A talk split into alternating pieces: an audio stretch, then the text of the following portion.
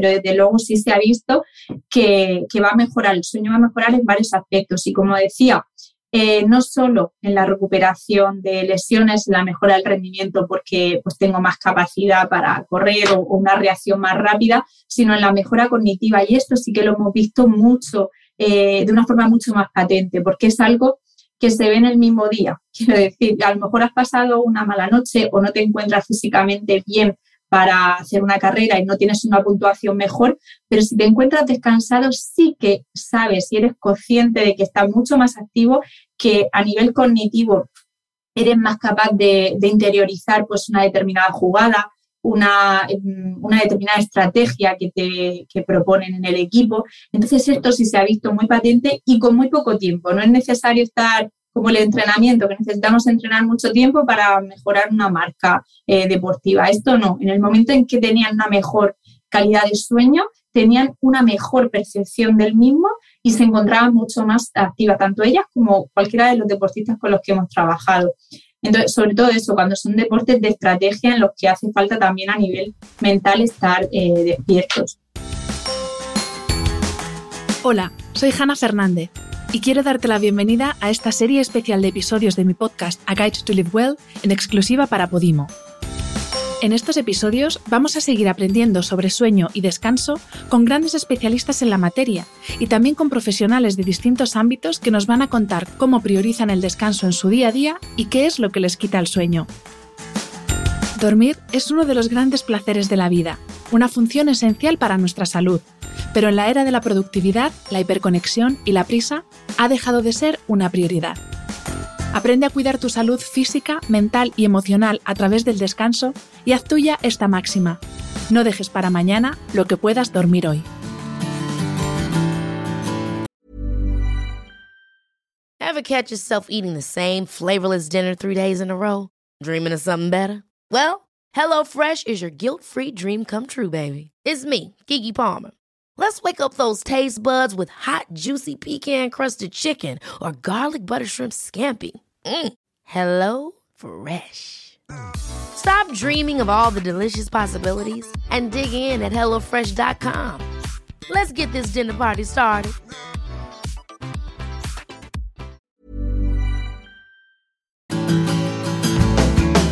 El descanso y el ejercicio son, junto con la nutrición y la gestión emocional, los pilares de nuestra salud. Sin embargo, aunque por separado ambos factores han sido objeto de estudio en profundidad, la investigación centrada en cómo se retroalimentan y benefician el uno al otro es aún incipiente. Es el caso del trabajo de mi invitada de esta semana, María José Martínez Madrid, licenciada en Biología y doctora en Medicina por la Universidad de Murcia. Centró sus estudios de doctorado en los efectos de la cronodisrupción producida por el trabajo a turnos, estudios que dirigió el profesor Juan Antonio Madrid, al que pudisteis escuchar en el episodio 68 de este podcast. Actualmente es coordinadora del Grupo de Trabajo de Cronobiología de la Sociedad Española de Sueño y dirige la empresa de asesoramiento circadiano CronoHealth.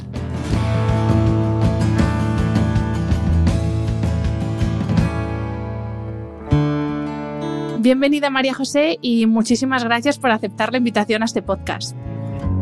Muchas gracias Hanna, gracias a ti por invitarme y por formar parte de esta iniciativa yo antes en la introducción eh, he hablado sobre el episodio que grabé con Juan Antonio Madrid sobre cronobiología y él nos explicó eh, la arquitectura del sueño, ¿no? Y utilizó una metáfora súper bonita y súper gráfica de, de, cómo vamos entrando en el sueño como si nos fuéramos metiendo en una piscina. Entonces quería pedirte para quienes no han tenido oportunidad de escuchar ese episodio, si nos puedes explicar esos ciclos de los que se compone nuestro sueño, que a su vez se componen de distintas fases, eh, que eso además sucede cada noche, qué pasa en cada una de esas fases, lo más importante, porque claro, si no podríamos estar aquí hasta mañana hablando, y, y eso para que tengamos una idea mental de que el sueño no es una cosa lineal. Efectivamente, el sueño se divide en varios ciclos a lo largo de la noche que van a estar entre, van a durar entre 90 y 120 minutos encontrando el sueño no REM y el sueño REM. El sueño no REM, que es el sueño de no movimientos oculares rápidos, por sus siglas en inglés, y el sueño REM, que es eh, esa fase de sueño en la que hay movimiento de ojos.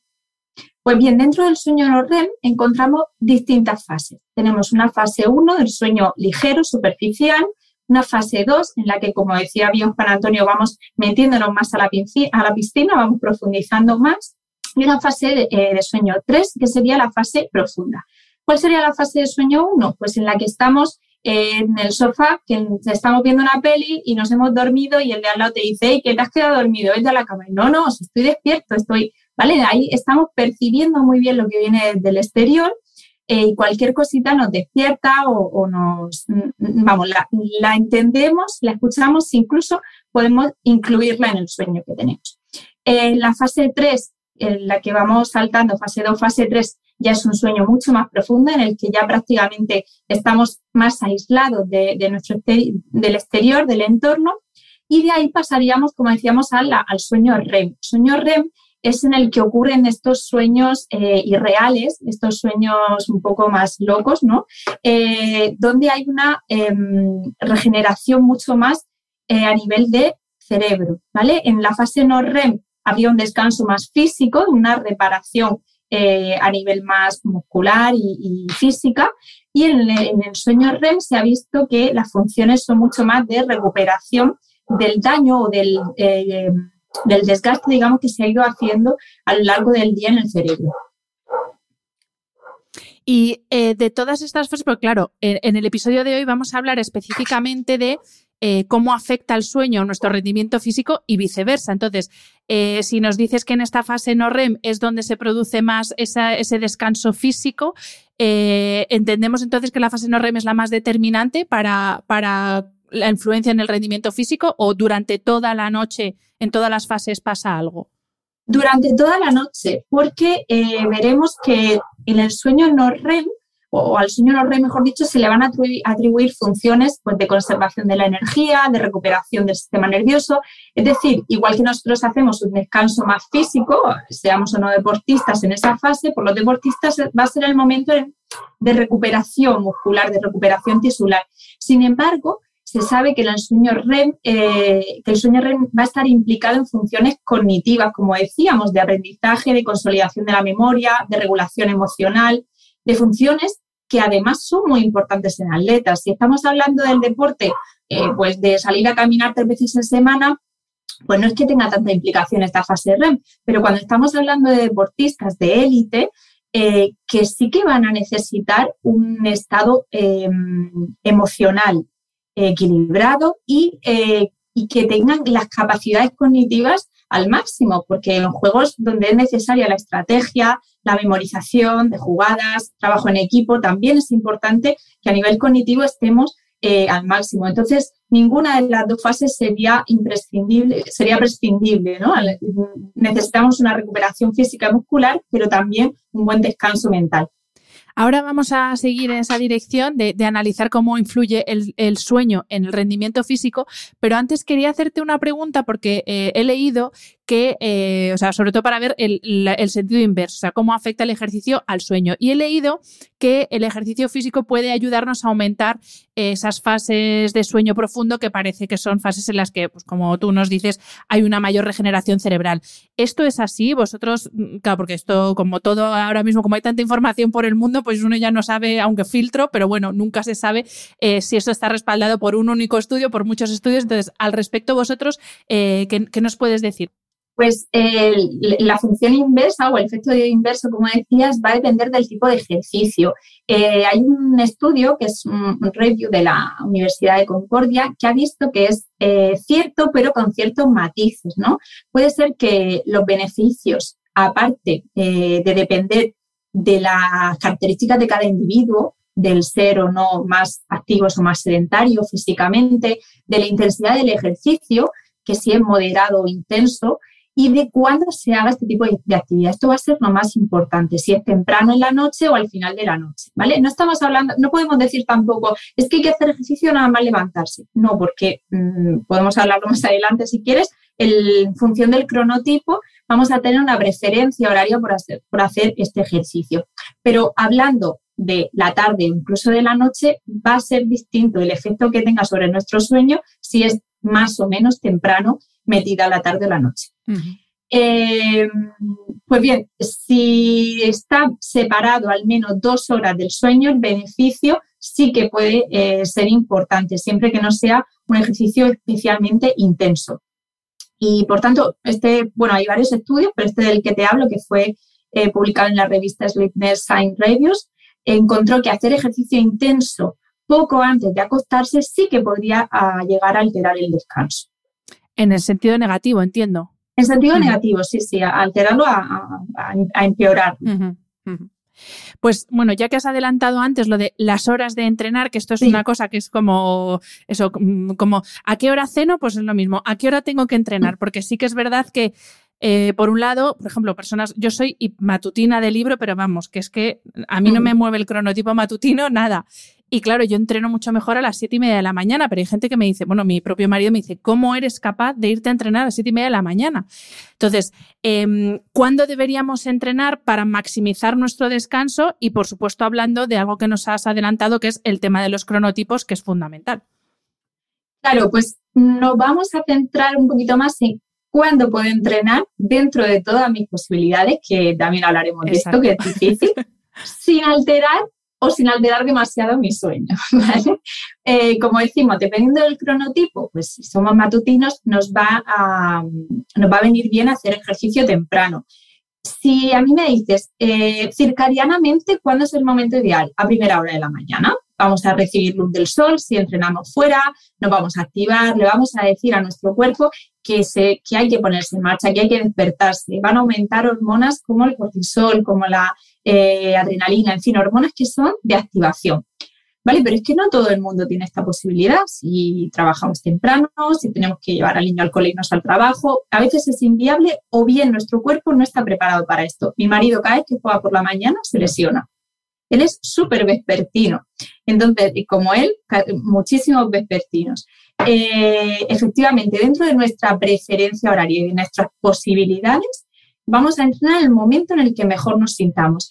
Eso sí, sería importante sería interesante no hacerlo después de las 8 de la tarde, considerando un horario en el que pues más o menos nos vamos a ir a la cama a las 11 de la noche, ¿vale? Una media, estoy haciendo un poco española con, con el fin de dormir pues, de 7 a 9, horas, a 9 horas que debemos dormir y tal. Eh, si es que estamos hablando de una persona que es un trabajo a turnos, que es nocturno, que entra muy tarde, bueno, hay casos muy particulares en los que se puede entrar a analizar más pormenorizado. Pero de forma general, lo ideal sería no hacerlo más tarde de las 8 de la tarde o de 2, 3 horas antes de irnos a dormir, porque también hay que tener una cosa en cuenta y es eh, no solo el horario de sueño, sino el horario de la cena. ¿Vale? Que es importante separar la cena del momento de ir a dormir. Entonces, bueno, hay que intentar eh, hacer un poco de croquis ahí y, meterlo todo mm, separándolo al máximo posible. Una de las formas que podemos hacer de entrenamiento y que mm, no nos condicione tanto, bueno, si, la si el ejercicio no es excesivamente intenso, podría formar parte incluso de nuestra propia rutina para preparar el sueño. El sueño hay que prepararlo. No, no podemos llegar a casa, apagar y, y querer dormir. Entonces, si entre las estrategias que utilizamos para preparar el sueño puede entrar una sesión de yoga, una sesión de pilates, aunque sea ejercicio de fuerza, si no eh, elevamos demasiado la, frecuencia cardíaca, que no nos aumente demasiado la presión arterial, podría incluso, no estoy diciendo que pilates o yoga no, no sea un ejercicio, que, por supuesto yo a veces lo he hecho y termino ahogadísima. Me refiero dentro de este tipo de ejercicio, pues unas sesiones un poquito más suaves, más de estiramientos, ¿vale? Si es que algún día se nos retrasa mucho el momento de ir a, o sea, el momento de hacer ejercicio y se nos va a meter junto con el sueño, pues podríamos considerar una sesión de ejercicio que no sea tan, intensa. Mm. Claro, porque eh, una de las cosas que pasa, antes lo has dicho, eh, una de las cosas que nos pasa al hacer ejercicio, se nos eh, se eleva la frecuencia cardíaca. También, si es un ejercicio muy intenso, sube la temperatura y esto es contraproducente con el sueño porque para dormirnos tiene que pasar justamente lo contrario, ¿no? Sí, efectivamente. Si debemos bajar la frecuencia cardíaca, debe. A ver, sí que es verdad que hay una cosa que, beneficia y es que para comenzar a dormir debemos expulsar calor. ¿no? nuestra temperatura interna debe bajar. Somos una máquina que tenemos que parar, enfriarnos para descansar como cualquier máquina. Pues eh, una de las cosas buenas del ejercicio es que aumenta la, la, vasodilatación perdón, y nos ayuda a expulsar calor hacia afuera. Ahora, si hemos tenido un ejercicio intenso en el que se ha generado un excesivo calor, nos puede afectar a la hora de, de intentar conciliar el sueño. Pero si nos ha ayudado a esa vasodilatación, sí que nos podría beneficiar. Mm. Entonces, si el ejercicio es de baja intensidad, sin una alteración excesiva, pues tipo, como decía, algo, no voy a volver a repetir las prácticas porque ya digo, depende mucho del tipo de sesión que hagamos, pero podría servirnos de una rutina para preparar el sueño. Y claro, ahora voy yo con la pregunta, María José, del millón de, vale, yo no puedo hacer ejercicio por la mañana, solo puedo hacer mi ejercicio intenso pues cuando salgo de trabajar, antes de cenar, o sea, antes de dormir prácticamente, y además tú lo has adelantado antes, hay muchas personas que ese ejercicio es como su ritual de desconexión y si no les cuesta mucho además desconectar del trabajo, las preocupaciones, etcétera, y conectar un poco más con el modo descanso. Ante esta situación, ¿qué podemos hacer? Porque claro, dejar de hacer ejercicio no es opción tampoco, porque también nos lo altera todo, entonces no es opción. claro, pues bueno, es buscar como todo, ¿no? Un, equilibrio entre los días en los que voy a hacer eso, en qué medida me va a afectar y me va a retrasar el sueño, si voy a retrasar el ejercicio y voy a retrasar, por tanto, la cena, que no sea una cena excesivamente calórica, que no, que no estemos retrasándolo todo, ¿no? Sino que sea ahí, bueno, pues una ventana en la que efectivamente la utilizo para una desconexión, para una actividad que si son solo dos o tres veces en semana eh, los que lo voy a hacer intenso, pues bueno, pero si son todos los días, pues a lo mejor unos días de ejercicio intenso y otros días un ejercicio más aeróbico. Y eh, lo que sí que podemos controlar en gran medida es el entorno en el que vamos a hacer el ejercicio. Como un ejemplo muy claro, si me voy a un gimnasio en el que tienen una luz azul, tipo discoteca, que mm, es para morirse.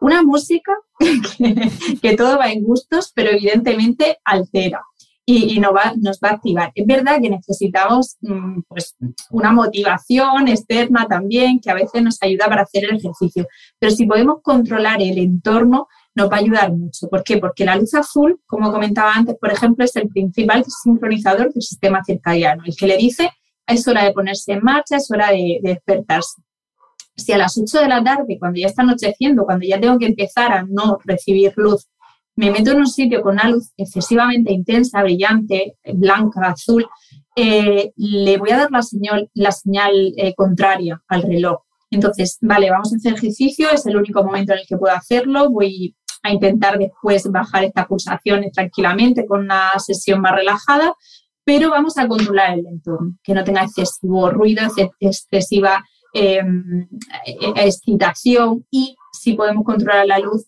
pues muchísimo mejor.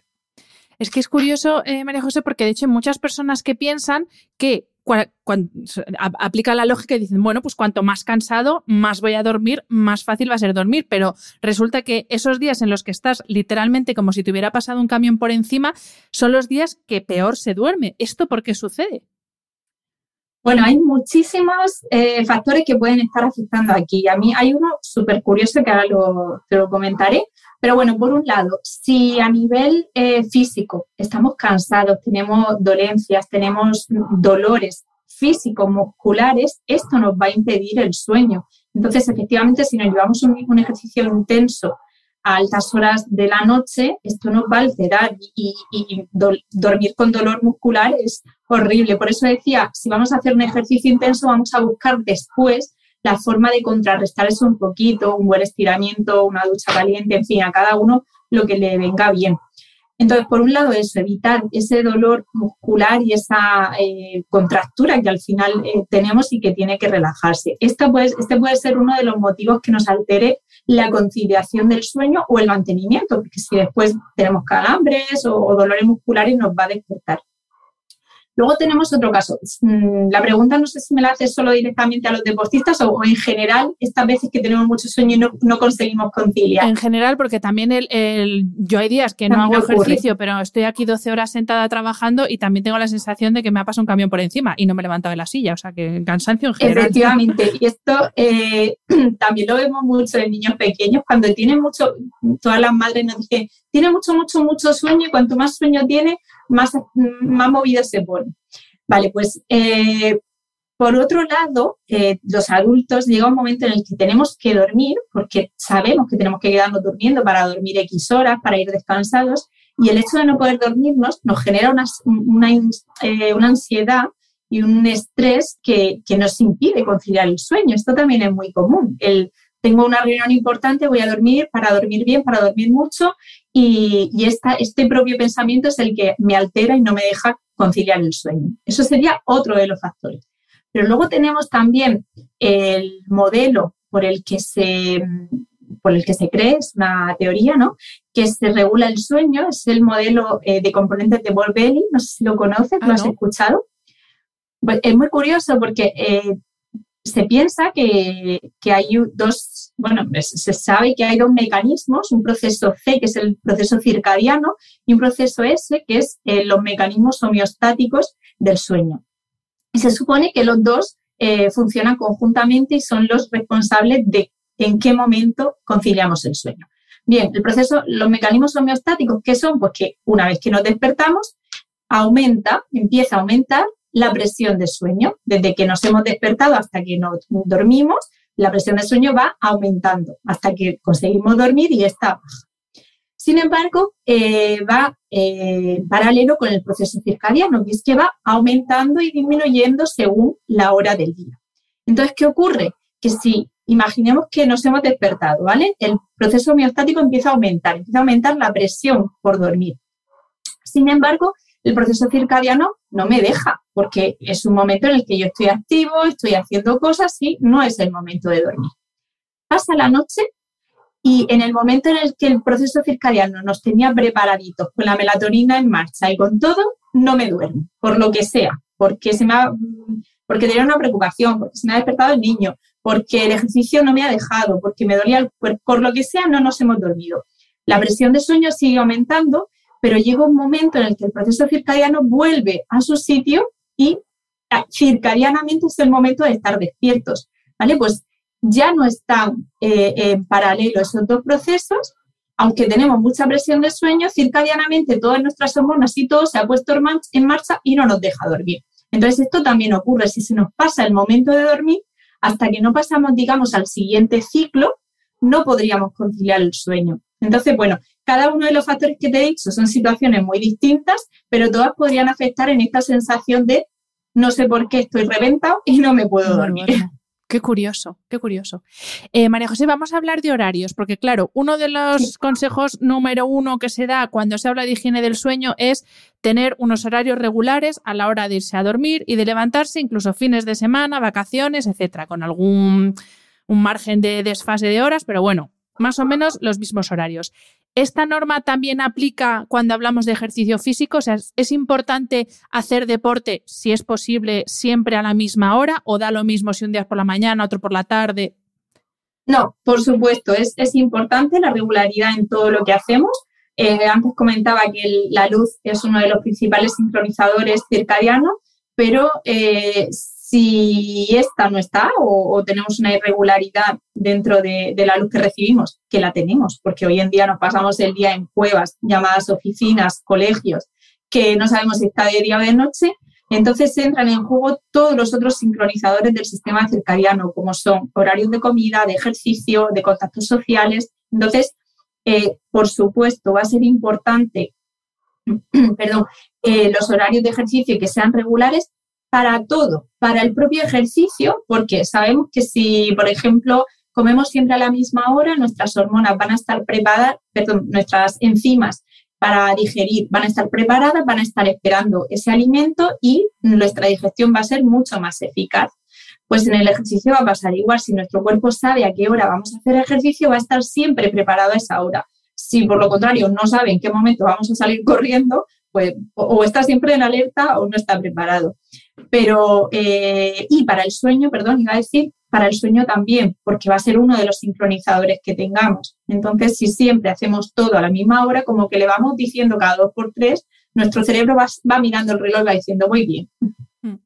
Eh, quería hacer aquí ahora, porque se me acaba de ocurrir, eh, antes has, hablado de, de, qué nos pasa fisiológicamente cuando hacemos ejercicio. Y una de las cosas que pasa es que al final el ejercicio no deja de ser una amenaza, entre comillas, y eh, se genera la respuesta ante el estrés en nuestro organismo y una de las cosas que pasa es que generamos cortisol. Y te quería pedir, María José, si nos puedes explicar que cuando hay cortisol no hay sueño porque eh, es, como que, que, no pueden convivir, dicho de, de, una forma muy simple, el cortisol con la melatonina para que también las personas que nos están escuchando entiendan tanto si, es, si ese cortisol viene por, el, por la actividad física o por un estrés de otro tipo, para que entiendan por qué nos afecta tanto el estrés a la hora de dormir. Y, te quería pedir esa explicación fisiológica. Efectivamente, pues en, eh, en, el momento de despertar, lo más importante, lo que necesitamos, en el momento que nos despertamos, es un pico de cortisol. Además, no se, eh, no se queda elevado durante el día, sino esto supondría un estrés un estrés para el organismo, ¿vale? Es un pico simplemente de cortisol que hay que nos despierta, ¿vale? La alarma en nuestro cuerpo que va a aumentar presión arterial, frecuencia, eh, que nos va a poner en marcha, que nos va a despertar. Eh, esto se consigue también con el ejercicio y efectivamente, perdona, como decías, efectivamente ese pico de cortisol coincide con la disminución o casi inhibición total de la melatonina. Entonces, en este control de hormonas de sueño y vigilia. Entonces, efectivamente, el pico de cortisol es eh, incompatible con, el sueño, con la secreción de, melatonina, que va a ser la hormona responsable de tener una calidad y, profundidad de sueño adecuadas. Y por otro lado, un elevado eh, cortisol a lo largo de muchas horas también nos generaría un estrés oxidativo excesivo. Entonces, a nivel fisiológico, mientras hacemos ejercicio, bueno, se sabe que constituye un modelo de estrés científicamente demostrado, eh, pues el estrés va a abarcar un plano fisiológico y va a poner de, manifiesto que hay una alteración del sistema endocrino eh, en muchos aspectos y con muchas hormonas. A nivel del cortisol, como decíamos, pues es una hormona esteroide, ¿no? conocemos que es desencadenante de rutas eh, catabólicas para obtener energía. Entonces no podemos decir al cuerpo, venga, cortisol a las 11 de la noche que nos vamos a poner en marcha. No, tiene que estar en un momento adecuado en el que de verdad nos vamos a despertar. When you're ready to pop the question, the last thing you want to do is second guess the ring. At BlueNile.com you can design a one-of-a-kind ring with the ease and convenience of shopping online. Choose your diamond and setting. When you find the one, you'll get it delivered right to your door. Go to Bluenile.com and use promo code LISTEN to get $50 off your purchase of $500 or more. That's code LISTEN at Bluenile.com for $50 off your purchase. Bluenile.com code LISTEN. Pues vamos a darle la vuelta a la ecuación y ahora vamos a hablar en sentido inverso de eh, los efectos que tiene el sueño sobre el rendimiento deportivo, porque aquí en esto sí que tú nos puedes hablar mucho porque has trabajado con, eh, es el equipo femenino de hockey sobre hierba, ¿no? Sí. Eh, y, sí que me gustaría que nos explicaras ahora con las preguntas que te voy a hacer los resultados que vosotros habéis visto. Pero lo primero que te quería preguntar es, ¿puede un sueño de calidad contribuir a un mayor rendimiento deportivo. O sea, ya no estamos hablando de contribuir a que nos encontremos mejor durante el día, que eso es obvio, pero eh, ¿habéis podido comprobar que un sueño de calidad repercute beneficiosamente en el rendimiento deportivo?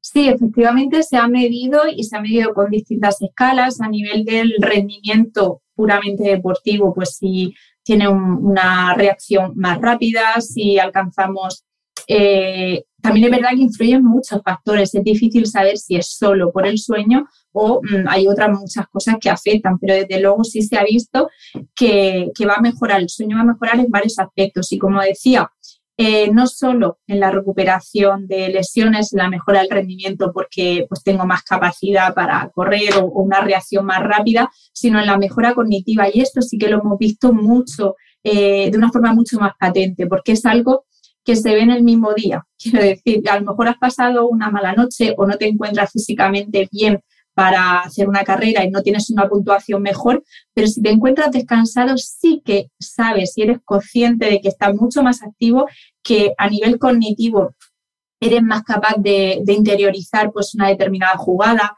una, una, determinada estrategia que te que proponen en el equipo. Entonces esto sí se ha visto muy patente y con muy poco tiempo. No es necesario estar como el entrenamiento, que necesitamos entrenar mucho tiempo para mejorar una marca eh, deportiva. Esto no, en el momento en que tenían una mejor calidad de sueño, tenían una mejor percepción del mismo y se encontraban mucho más activas, tanto ellas como cualquiera de los deportistas con los que hemos trabajado. Entonces, sobre todo eso, cuando son deportes de estrategia en los que hace falta también a nivel mental estar eh, despiertos. Y te quería preguntar en concreto, María José, por eh, el, el ejercicio de fuerza, porque ahora, mm, afortunadamente, ya cada vez se habla más de sí, para tener, para tener unos músculos fuertes hay que hacer ejercicio, hay que levantar peso, ya las mujeres estamos mentalizadas que no pasa nada por levantar peso, pero del mismo modo también hay que cuidar ese descanso nocturno, porque el ejercicio no, se, no deja de ser un romper, ¿no? Destruir las fibras musculares para que crezcan y el sueño es quien reconstruye y permite que esos músculos se vayan fortaleciendo, ¿no? Efectivamente, como decíamos antes, en el sueño no REM, el sueño no REM, la primera fase, la primera fase se le atribuyen funciones de conservación de la energía y recuperación del sistema nervioso. En concreto, se ha visto que la secreción de la hormona del crecimiento durante la fase 2 es eh, fundamental para la regeneración tisular, la, regeneración de tejidos. Eh, en esta fase de sueño, mm, esta fase de sueño es un estímulo para determinadas hormonas anabólicas que van a aumentar la síntesis de proteínas, movilización de ácidos grasos libres para suministrar energía y evitar así el catabolismo de aminoácidos, que es lo que necesitamos para recuperar nuestro, nuestro músculo dañado o, decastado, por decirlo así, ¿no?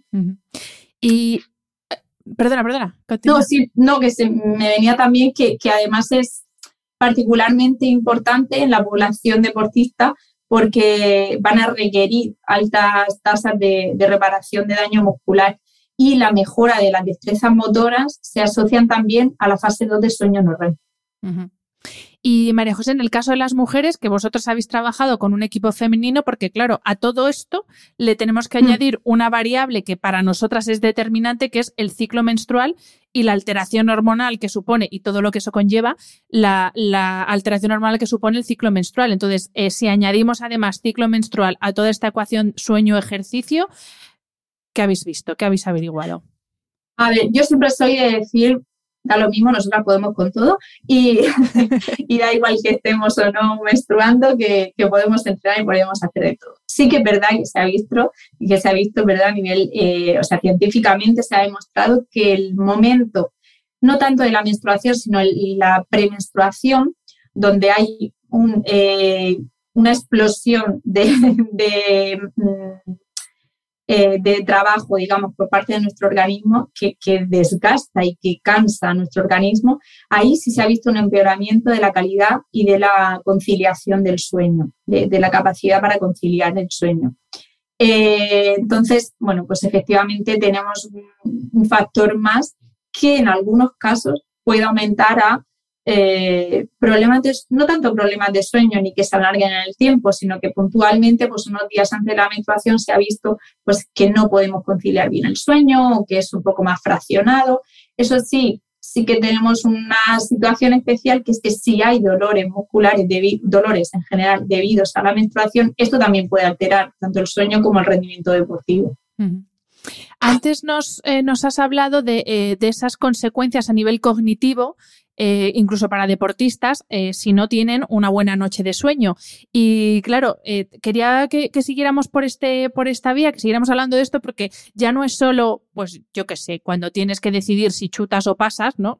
La decisión en el momento, sino también cómo les afecta a otros aspectos súper importantes, más aún cuando hablamos ya de deportistas que compiten, como es la motivación, em, el, bueno, ese gusto o, por, por, la competición, no sé cómo decirlo. A mí, por ejemplo, si voy a una carrera me da lo mismo que dar más adelante o más atrás, pero un atleta de competición tiene que tener esa ambición por ganar, es, así.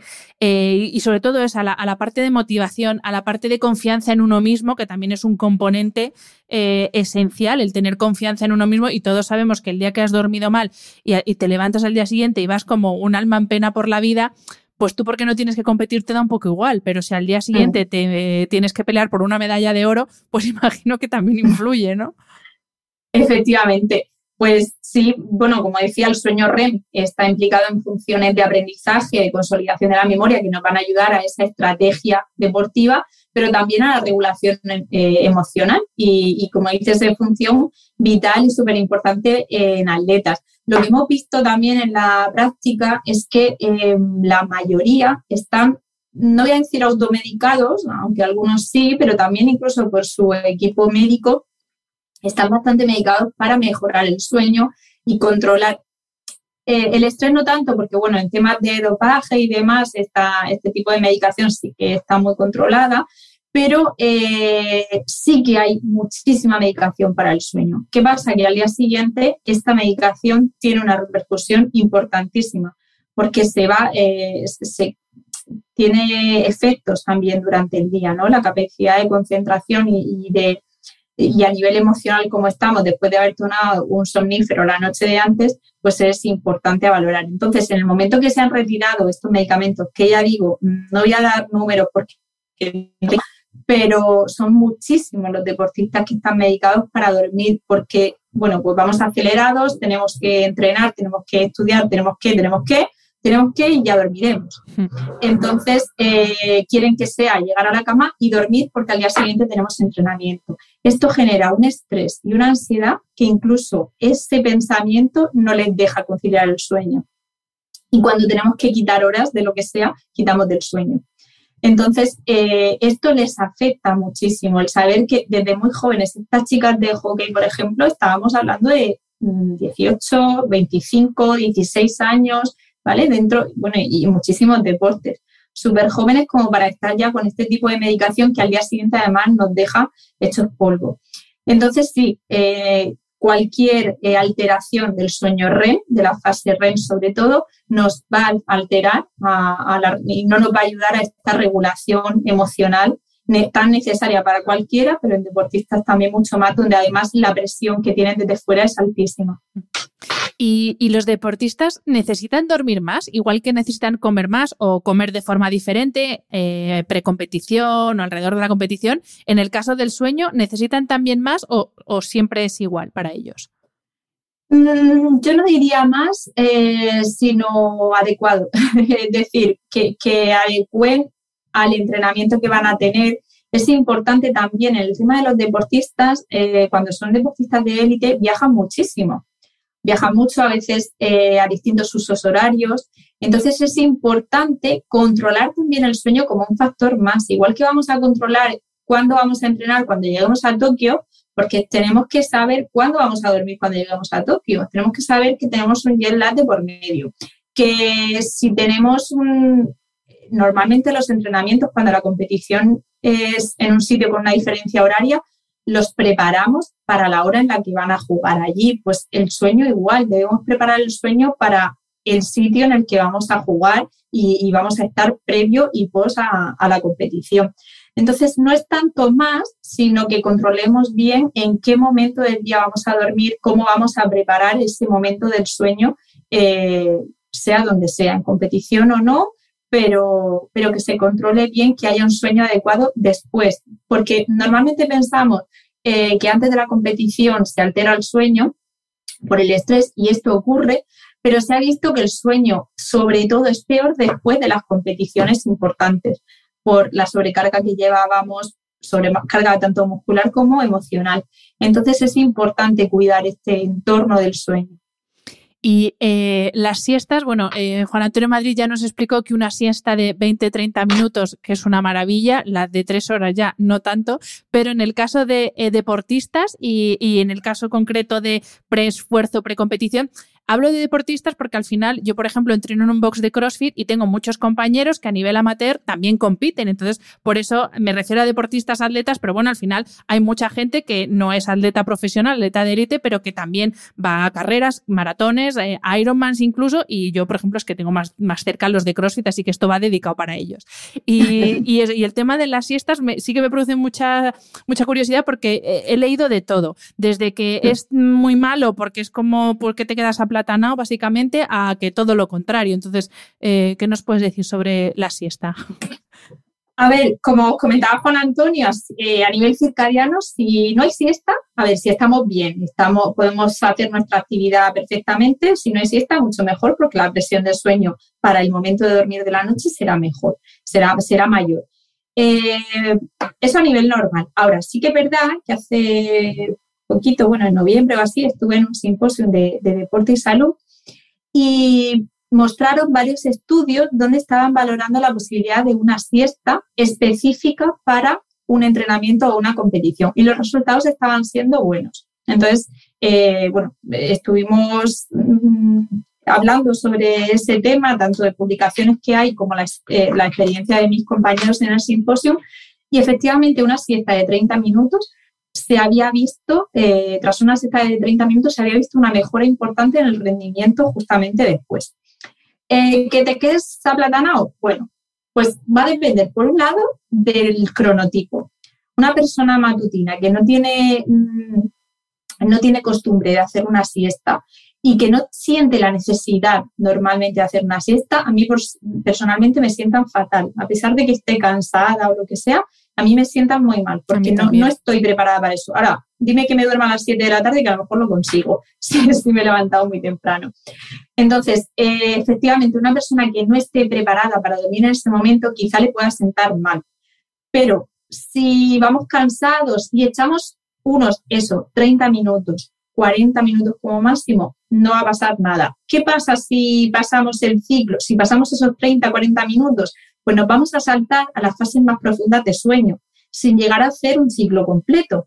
Entonces nos vamos a despertar en un momento en el que estamos en el sueño profundo, sueño profundo donde se había hecho una desconexión del cerebro y mi cuerpo, mi, digamos, mis músculos, todo mi, mi, organismo está desconectado. Y si en ese momento me tengo que despertar, me voy a despertar que me quiero morir y mucho menos ponerme a entrenar ni a competir. Entonces es importante controlar ese tiempo. Si se hace una siesta de unos 30 minutos, nos vamos a quedar en, ese, en esas fases de sueño ligero en las que hay una regeneración muscular, un descanso físico, pero no vamos a entrar en un sueño demasiado profundo del que tenemos que salir. Ahora, en la, en la conferencia en la que estuvimos, eh, se valoraba también un, ciclo completo de sueño. No sería mal del todo. Si es que hay un, va a haber un desgaste importante en la competición o en el entrenamiento, hacer un ciclo completo podría estar adecuado. Ahora, tenemos que tener en cuenta y tenemos que saber que el sueño de esa noche se puede ver alterado por haber hecho un ciclo completo de sueño. Y luego, claro, que también estoy pensando, María José, que al final el sueño no lo puedes controlar en el sentido de que no puedes decir, ahora, duérmete. Entonces, ya solo pensar, a mí me dices, yo que me estreso con cualquier cosa, me dices, vale, ahora tienes que dormir un sueño, un ciclo completo antes de competir, a mí eso ya me va a generar un estrés que ya te digo yo que no me voy a dormir. Que no te quedas durmiendo. claro, es lo que decía. Una persona vespertina que se ha levantado con un déficit de sueño porque no se ha levantado en el momento que le hubiese gustado, en el momento que se siente, pues se va a quedar durmiendo y le va a venir muy bien. Ahora tiene que estar el de fuera para, para despertarle en ese ciclo completo más o menos. Pero eh, efectivamente va a depender mucho de las características de cada uno y cómo haya sido también el día de antes. Y ya para terminar eh, la última parte de esta entrevista, María José, quería que hablásemos de sueño y lesiones. Te quiero, te quiero preguntar primero si hay un vínculo, si vosotros habéis visto que hay relación entre privación de sueño o sueño de mala calidad y mayor propensión a las lesiones. Y también si, si sabéis si hay diferencia entre hombres y mujeres, porque antes nos decías que tu marido si juega primero a la mañana se lesiona más. Pues, ¿qué explicación tiene esto? Vale, bueno, en cuanto a lesiones, sí, efectivamente se ha visto. Eh, quizá no tanto, no he dormido, tengo más lesión, aunque sí puede ocurrir, ¿vale? Porque pueda no estar eh, mm, cognitivamente muy activo y pueda tener lugar a, más lesiones, a más caídas o lo que sea, que esto sería una causa, pero sí hay un, vínculo muy directo entre eh, la recuperación de la lesión, ¿vale? Que no digo que la lesión sea debida a la falta de sueño, sino que la falta de sueño pueda eh, no mejorar la recuperación de la lesión. ¿Por qué? Pues no sé si lo he comentado antes, eh, en la fase 3 del sueño, dentro del sueño no REM, este sueño primero más físico, eh, hay una secreción, secreción de la hormona del crecimiento, que es fundamental para la regeneración tisular, para la regeneración de, tejidos. Entonces sí que se ha visto el vínculo directo entre la mejora la recuperación de lesiones y el sueño. Si hay diferencias entre hombres y mujeres, a ver, en cuanto a cómo afecta el sueño y el ejercicio entre hombres y mujeres, no. Lo que comentaba, por ejemplo, de mi marido que decías, es un tema más de cronotipo, que él es muy vespertino, yo soy muy matutina y, tenemos esa diferencia, pero cualquier mujer vespertina eh, puede, puede tener el mismo problema, entre comillas, que, que, mi marido, ¿no? Sí que es verdad que sí hay una pequeña tendencia a que las mujeres seamos más matutinas, pero yo creo que eso se debe a, las obligaciones que hemos tenido toda la vida que nos hemos ido adaptando. No, es, una broma. Pero bueno, sí, sí que es verdad que hay un poquito más de mujeres más, eh, más mujeres matutinas que vespertinas.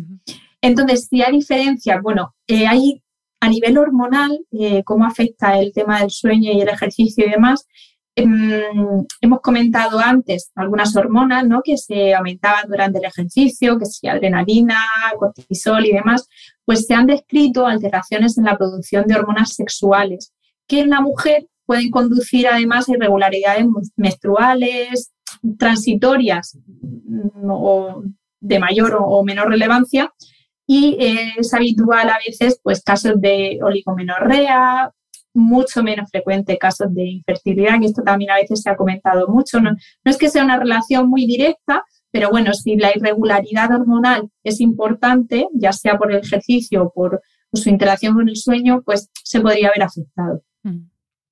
No, no, no, quiero que esto sea una relación directa de haces ejercicio e infertilidad, no, por Dios. no, al contrario. No es el caso, pero sí que hay una, relación entre la producción de hormonas y cómo se puedan desregular en función del ejercicio o el sueño, como lo hagamos. Pues última pregunta, María José, y esta es la pregunta del millón, porque como vivimos en la era de la suplementación, no puedo no preguntarte por eh, suplementos. Claro, cada vez se habla más de suplementos para ayudarnos con el descanso, con dormir. Evidentemente, confiarlo todo a una pastillita que te tomes por la noche es bastante arriesgado. Pero bueno, te, te voy a preguntar en concreto por uno que es el magnesio. Eh, porque bueno, melatonina ya se habla más, tenemos aquí un episodio también con el profesor Acuña estupendo sobre la melatonina, pero te quería preguntar por el magnesio, porque es un suplemento que se suele recomendar tanto para el descanso como para la recuperación después del ejercicio. Entonces, ¿Qué nos puedes decir eh, sobre el magnesio? Y ojo, aquí no estamos diciéndole a nadie que tome magnesio. Eso, lo tiene que mandar un especialista. Es un tema muy complicado, influye en muchísimos factores y si el rendimiento es inadecuado porque hay una mala calidad de sueño, yo soy partidaria de vamos a buscar solución al problema del sueño. Eh, si es porque tengo lesiones, vamos a buscar eh, la solución a por qué estoy teniendo esas lesiones. Si el magnesio me puede ayudar directamente a eso o no. Yo, bueno, no soy experta tampoco en, este tipo de suplementación, pero mm, yo soy partidaria de que con una, eh, con una alimentación variada y rica no son necesarias las suplementaciones excesivas en absolutamente nada. Eso no quita que un mm, día que hagamos ejercicio tomemos un alimento más o menos rico en determinados mm, eh, nutrientes. Pero no, no voy a dar una recomendación específica de ningún suplemento porque va a depender de la persona, de cada organismo, de cómo es nuestra alimentación, si es completamente variada o no. Que podamos jugar con determinados alimentos en función del ejercicio que hagamos, sí. Que podemos tomar determinados alimentos que vayan a favorecer la secreción, por ejemplo, de melatonina, bueno, podríamos valorarlo. Pero desde luego, siempre de la mano de un especialista. Me han nombrado a, la máxima con melatonina, con el doctor Acuña, así que, bueno, que, siempre se haga, porque la melatonina en concreto, mm, si se toma, pero se toma en un momento inadecuado, podemos tener un efecto incluso contrario. Así que cuidado con esto, porque siempre bajo prescripción eh, de, un especialista, como bien decías, y teniendo en cuenta cuál es nuestra alimentación, por qué estamos teniendo ese problema y por qué pensamos que necesitamos ese suplemento cuando a lo mejor nuestra alimentación es rica y no vamos a marcar más goles por, por tomar magnesio. Eso, empezar la casa por los cimientos y no empezarla por el tejado, que es una cosa que nos gusta mucho. Efectivamente. Pues eh, María José, millones de gracias por tu tiempo, por compartir eh, tu conocimiento y tu experiencia en lo que tiene que ver con, con el sueño. Y, y, lo dicho, millones de gracias. Y sé que eres una experta en trabajos a turnos, que también es un gran melón con respecto al sueño. Así que espero que podamos volver a charlar pronto sobre, sobre este tema. Muchísimas gracias, María José. Encantada, muchísimas gracias, Hanna, a ti.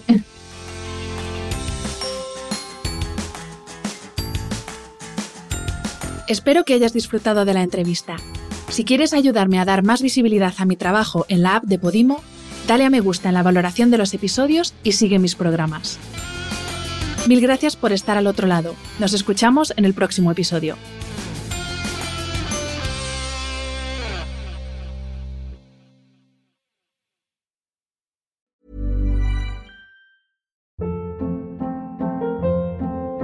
Hold up. What was that? Boring. No flavor. That was as bad as those leftovers you ate all week. Kiki Palmer here, and it's time to say hello to something fresh and guilt-free. Hello Fresh. Jazz up dinner with pecan-crusted chicken or garlic butter shrimp scampi. Now that's music to my mouth. Hello Fresh. Let's get this dinner party started. Discover all the delicious possibilities at hellofresh.com.